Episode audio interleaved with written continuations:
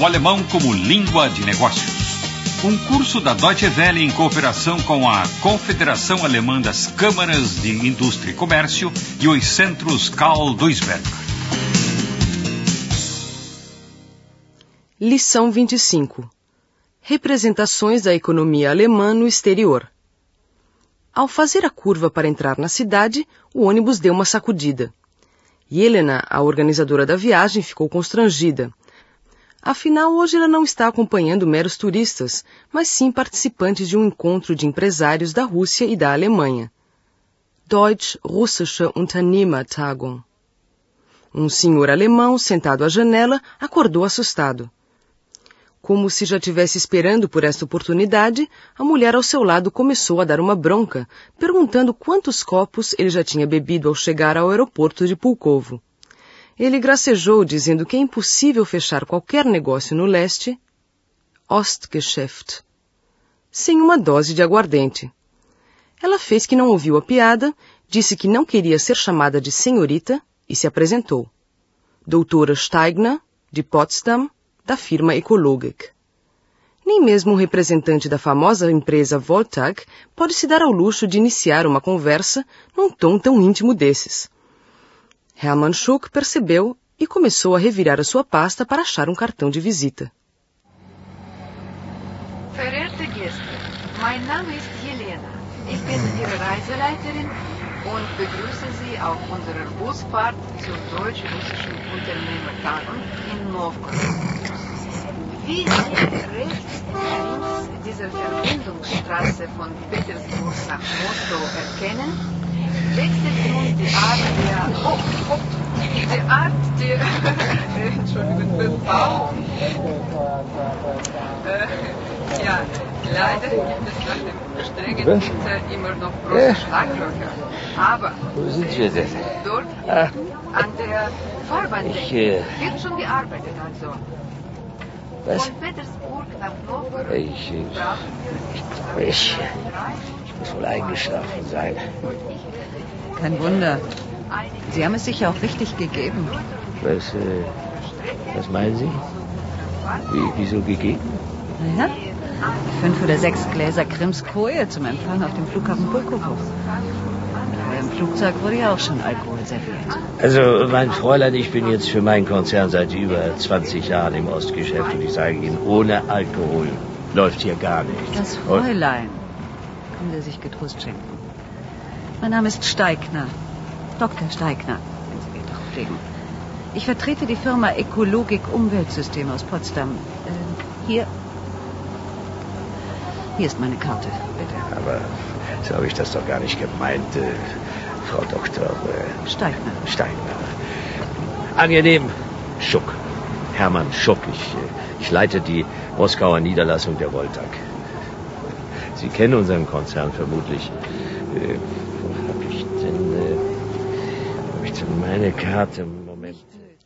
A dona Steiger está interessada em saber se o conglomerado Voltag pretende modernizar as usinas Kraftwerke modernisieren na região de Novgorod.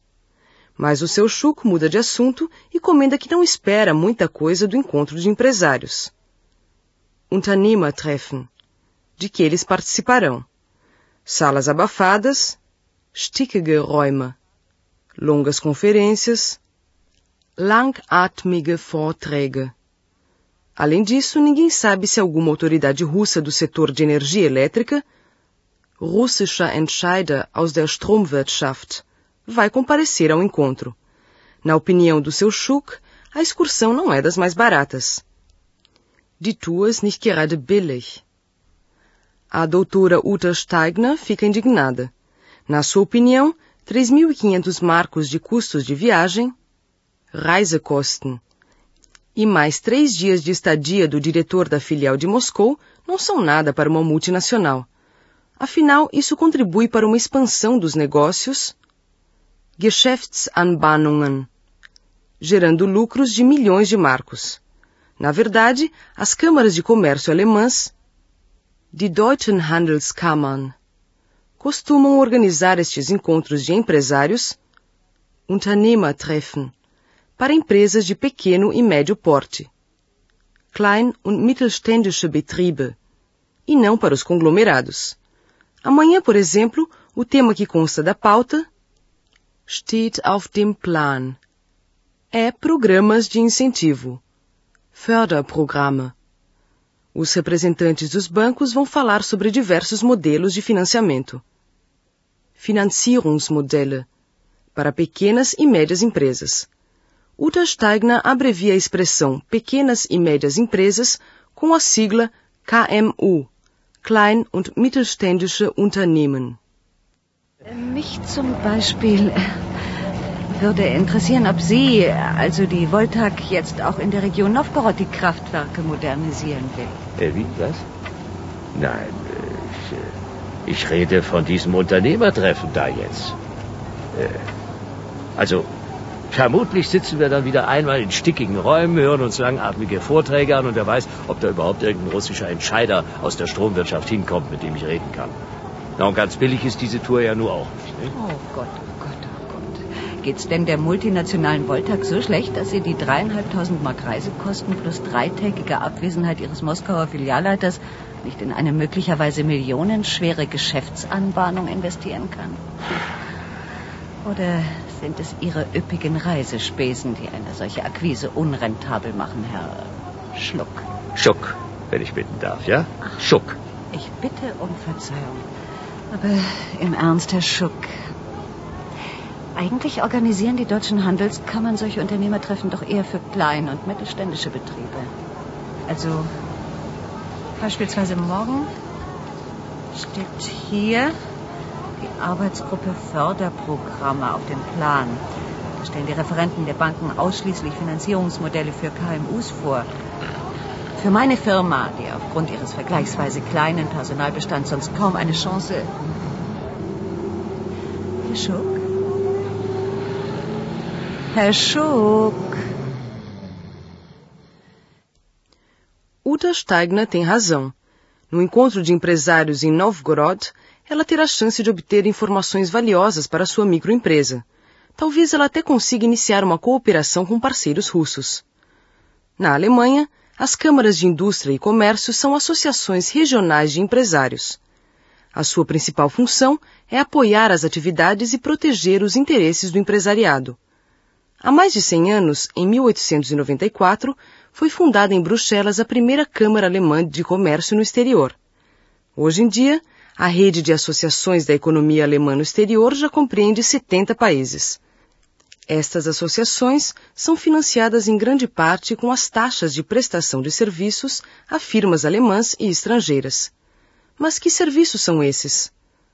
Organização de encontros de empresários, mediação de negócios, publicação de pesquisas sobre a economia do país em questão, orientação de empresários e gerentes, organização de congressos e simpósios, participação em exposições e feiras, bem como apoio à formação de funcionários qualificados. É claro que o lucro desses serviços não cobre todas as despesas das associações alemãs de comércio no exterior. Mas elas também recebem subsídio estatal por terem o status de organizações de utilidade pública. No entanto, a base dessas associações de comércio no exterior é a Confederação Alemã das Câmaras de Indústria e Comércio, der Deutsche Industrie- und Handelstag, que engloba 83 organizações em toda a Alemanha. Todos os empresários membros têm que pagar uma taxa, mesmo que não usufruam dos serviços prestados. Este é o assunto de Gerd Kaltrak, do escritório de engenharia Grebner de Bonn. Na sua opinião, as empresas alemãs de pequeno e médio porte não têm dinheiro. Der deutsche Mittelstand hat nicht das Geld para pagar o financiamento de eventos tão caros. Kostenintensive Veranstaltungen, que não trazem nenhum resultado concreto. Der deutsche Mittelstand, und das ist das Dilemma derzeitig, äh, hat im Grunde nicht äh, das Geld, ich sag mal das Monopoly-Geld oder das Spielgeld, um äh, an solchen kostenintensiven Veranstaltungen mehrfach teilzunehmen, ohne dass konkret unter dem Strich äh, etwas herauskommt. Neste meio tempo, já foi aberto o encontro de empresários russos e alemães em Novgorod. a organizadora e tradutora intérprete, Helena, orienta os participantes. Teilnehmer. Ao lado dos estandes de apresentação das firmas, Stände mit den Firmenpräsentationen. Há uma mesa com bolo, café e chá. Kuchen, Kaffee und Tee. Quem quiser estabelecer contato com outras firmas deve entregar seu cartão à coordenação do encontro. Konferenzleitung. A palestra sobre concepções energéticas compatíveis com o meio ambiente. Vortrag über umweltverträgliche Energieversorgungskonzepte. É na sala 3. Uta Steigner está em forma. Hermann Schuck, em compensação, está acabado. De duas uma ou ele não conseguiu dormir a noite inteira, ou então os negócios estão indo mal. Sehr geehrte Teilnehmer und Teilnehmerinnen des deutsch-russischen Unternehmertreffens. Frau Links den Ständen Schon die ersten mit den Millionen in der Tasche? Befindet sich die Herr Kuchentheke. Guten Morgen. Guten Morgen. stehen hier rechts von mir Der bereit. Kaffee kommt Ihnen wohl gerade recht, oder? Durchaus. Warum? Nun, äh, man konnte bei dem Vortrag vorhin den Eindruck gewinnen, die Nacht wäre für Sie, sagen wir, etwas zu kurz gewesen. Oder haben Sie sich mit geschlossenen Augen auf die Inhalte konzentriert? Frau Dr. Steigner, ich habe bis in den frühen Morgen mit den Vertretern der russischen Energoprom verhandelt. Das war durchaus kein Zuckerschlecken, das kann ich Ihnen sagen.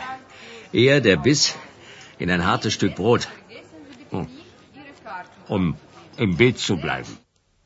Na verdade, Hermann Schuck passou a noite em claro negociando com representantes do Energoprom russo.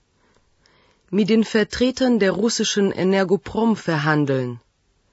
Para Uta Steigner, negócio não se mistura com bebedeira. Mas, pelo que parece, tanto Hermann quanto Uta têm chances de alcançar seus objetivos, cada um à sua moda. As organizações que representam a economia alemã no exterior trabalham em duas direções. Elas incentivam não só as empresas alemãs em outros países, mas também firmas estrangeiras na Alemanha.